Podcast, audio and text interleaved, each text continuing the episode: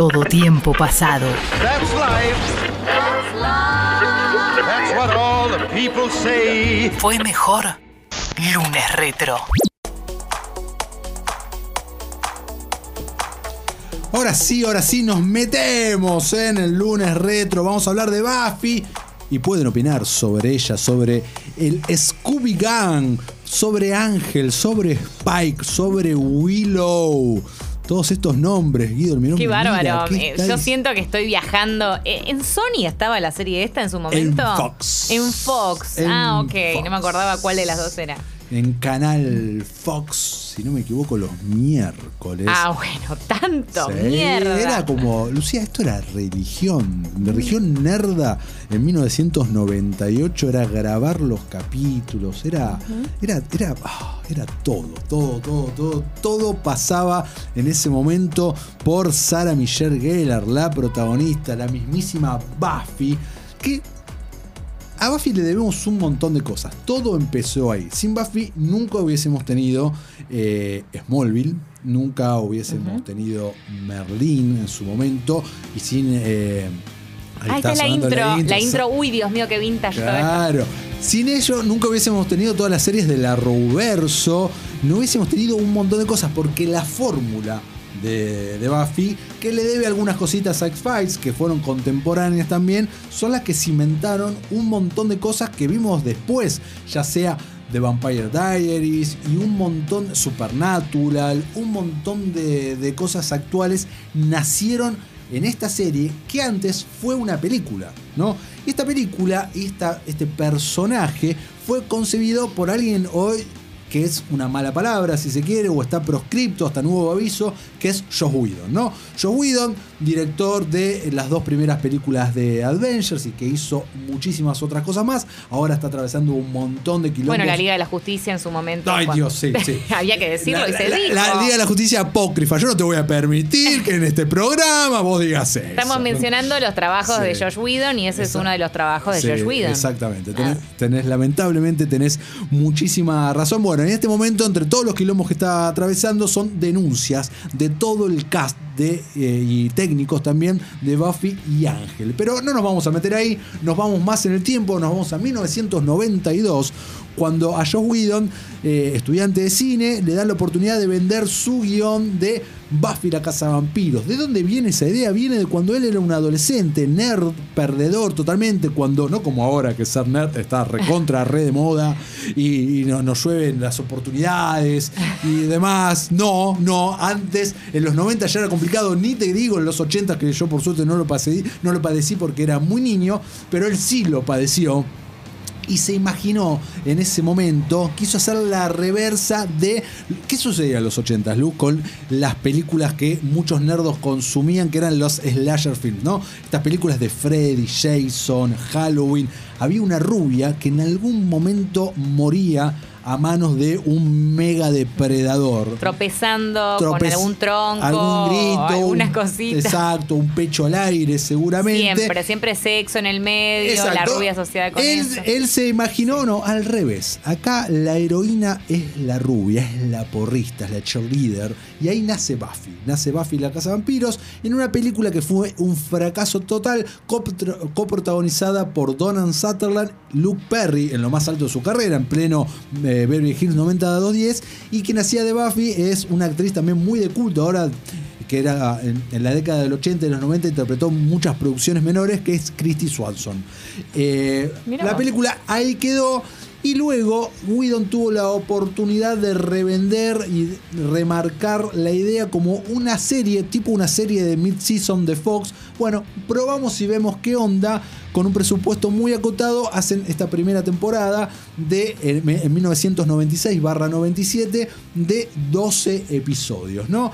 Con una fórmula eh, que era la fórmula del villano de la semana. Esta está ubicada en un pueblo ficticio, pero que en realidad existen un par de pueblos en Estados Unidos llamados Sunnydale, donde eh, estaba la boca del infierno. Esto hacía que eh, justamente el inframundo esté comunicado con eh, el mundo nuestro, por llamarlo de alguna manera, y no solamente había vampiros, sino que había demonios. La premisa de Buffy es que en cada generación nace una cazadora.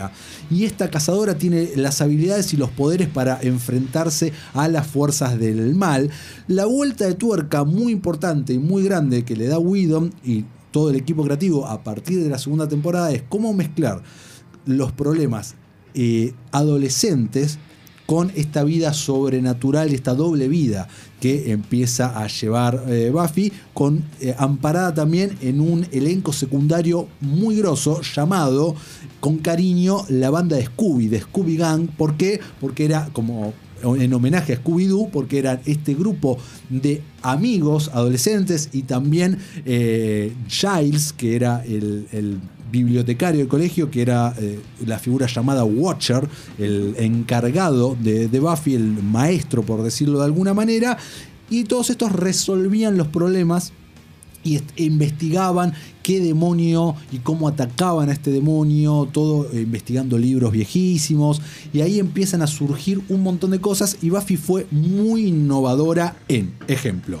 eh, habíamos hablado que el primer eh, beso homosexual en prime, ti- en prime time fue en Dawson's Creek, Cierto. contemporáneo totalmente en Buffy. En Buffy pasó lo mismo pero entre dos mujeres, el personaje de Alison eh, Hannigan, Sí, eh, o sea, Willow. Lily de How I Met Your Mother. Exactamente, Lily How I Met Your Mother con eh, la actriz Amber Benson, eh, que eran eh, pareja en ese momento.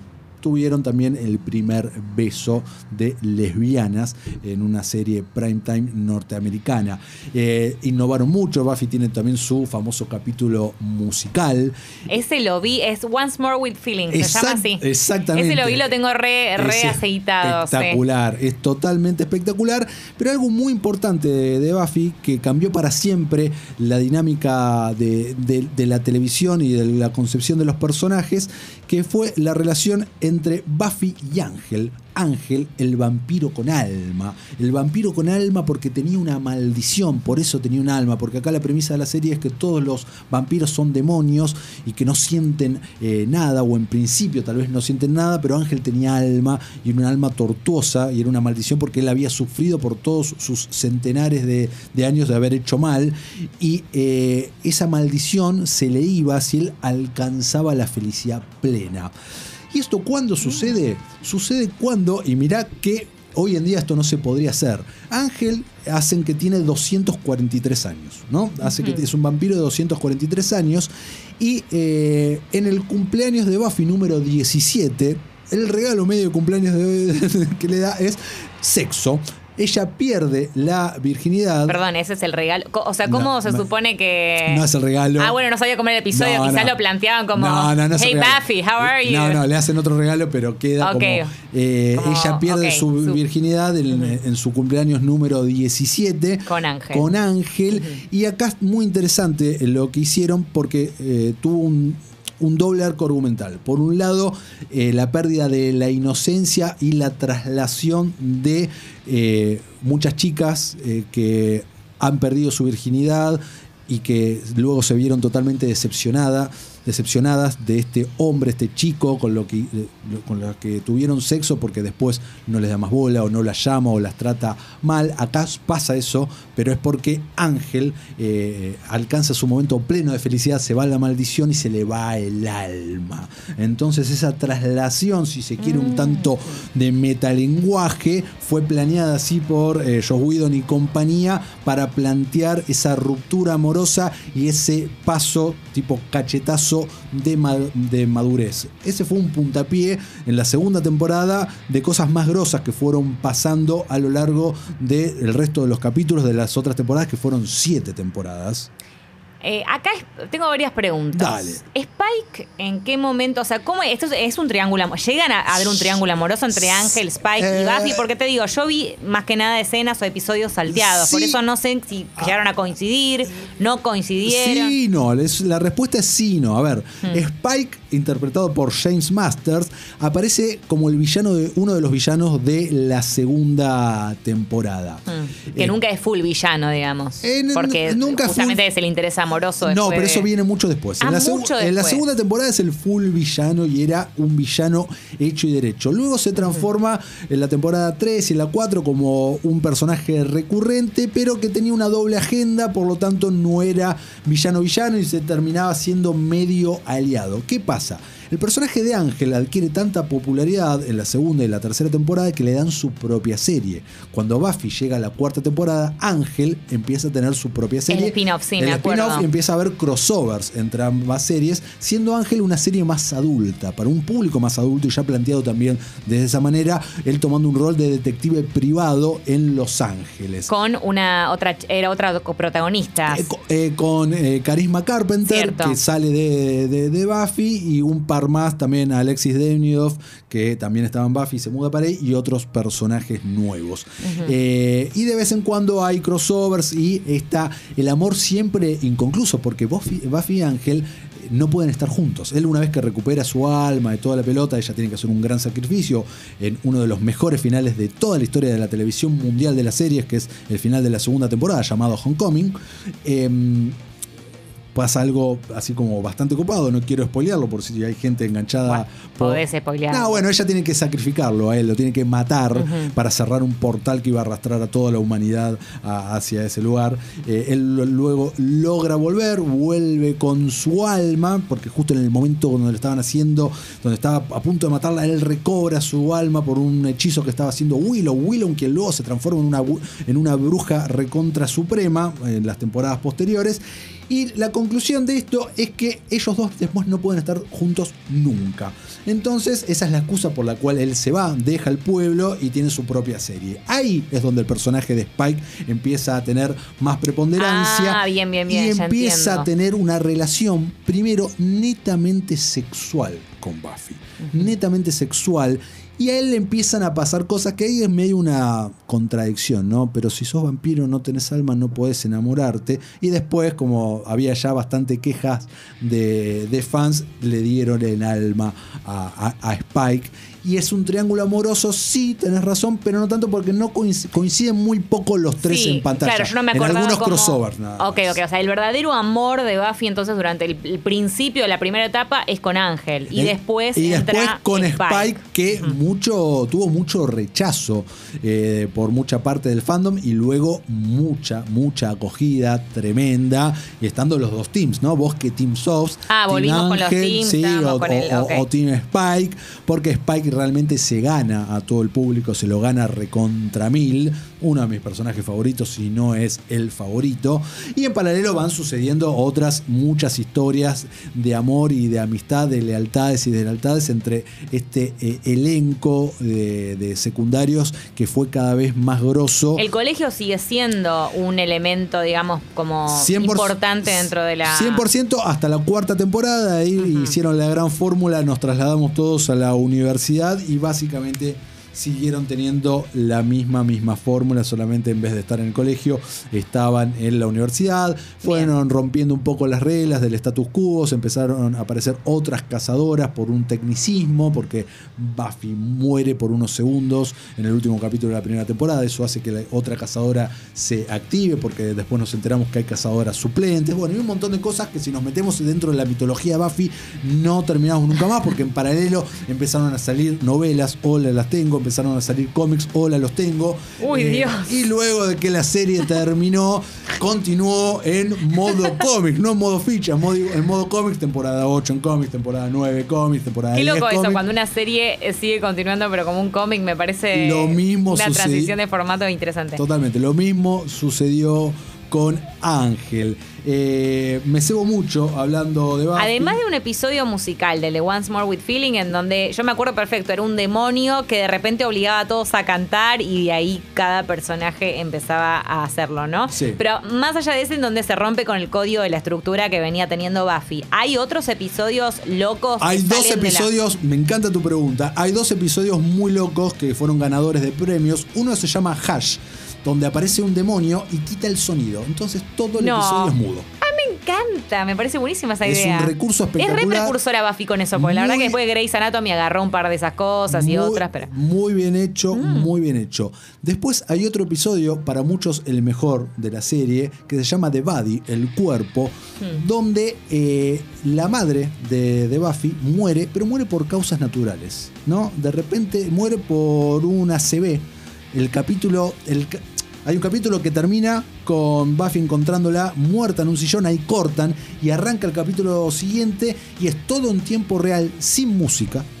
Todo en Mirá tiempo vos. real, sin música. ¿Es el funeral de la madre? No, los preparativos, o sea, cómo llega la ambulancia, cómo tratan de reavivarla, no puede estar muerta, todos los traumas, ningún demonio en el medio. Eso te iba a decir, ese episodio me imagino que no tendrá demonios. No, no, Ah, no, no. mirá Y es cómo todos lidian con eso, ¿no? Desde sus personalidades, cómo se van enterando y cómo lidian todos. Un gran, gran, gran capítulo. No, Buffy estaba escrita como los dioses, realmente espectacular. Fue muy precursora, como vos decís, en un montón de, de cuestiones, con una frescura tremenda. eh, muy bien actuada, muy bien musicalizada, a tal punto que tuvo su episodio eh, musical y con villanos. Eh, cada temporada tenía un villano maestro, digamos, que tenía motivaciones muy definidas, muy bien arraigadas y muy bien explotadas. Eh, es una gran serie, realmente, tal vez quedó viejita en algunas cuestiones de efectos visuales para la televisión, ¿no? que eran de fines de los 90, principios de, de los 2000. Es una serie que no hay celulares todavía, ¿no? Es una de las últimas series donde los personajes se desencuentran tal vez porque no existen los mensajes de texto o, o- o las llamadas, que hoy en día son muchos plots se resuelven con un Eh, simple mensaje. sí. En ese momento no, estábamos en tiempo de transición, tiempo donde aparece internet. También eh, juegan un poco con eso de la tecnología. eh, y Sí, también los efectos especiales en ese momento, 98, 99, por, ahí- por ahí, digamos, en el momento de auge, tampoco estaban tan ATR. Entonces, bueno, me imagino que algunas cositas eh, hoy se podrían hacer, eh, bueno, nada, con presupuesto siempre mejor, ¿no? Muchísimo mejor. Pero hay, hay, hay joyitas realmente por, por descubrir. Muchos de estos capítulos que te digo, estos que nombramos son lo- los más disruptivos, pero luego hay capítulos muy, muy especiales, muchos arraigados con muchas cosas, como digo antes, de la vida real, con las parejas, con el sexo, con los eh, desengaños, con la figura de padre, madre, con las imposibilidades, con las discapacidades, con la discriminación, con el bullying, con las eh, con los eh, eh, school shootings, ¿no? Algo que hoy eh, lamentablemente tan en boga, hubo un capítulo de la tercera temporada de Buffy que lo tuvieron que eh, pasar luego porque fue el la famosa masacre de Columbine. Ah, mirá, Y mirá vos, habían hecho un Y capítulo justo el de esa con- semana, el de esa semana es de un pibe que lleva un arma al colegio para disparar. El de esa semana. Mirá que santas casualidades Batman, ¿no? En ese momento. Así que ese Qué loco. capítulo justo lo sacaron de contexto, después lo, lo pusieron con un llamado, ¿no? De, de conciencia. Sí, eh, siempre la advertencia al principio. Acá nos escriben Juan P. Freak, dice, ¿cómo no enamorarse de Willow cuando se disfraza de fantasma y termina vestida toda potra? Y la saga de Ángel Malo épico, ¿qué co- coincidís con? Coincido 100%, Willow, uno de los personajes que más cambios tuvo a lo largo de los siete años de la serie. La saga de Ángel Malo, Angelus, totalmente épico, sin duda alguna. No, no, Buffy, eh, si no la descubrieron, descúbranla. Lame- repito, lamentablemente en este momento no está en ninguna plataforma, van a tener que buscarla en el fantástico mundo del internet o que aparezca en algún momento y todos con paciencia ahí esperando.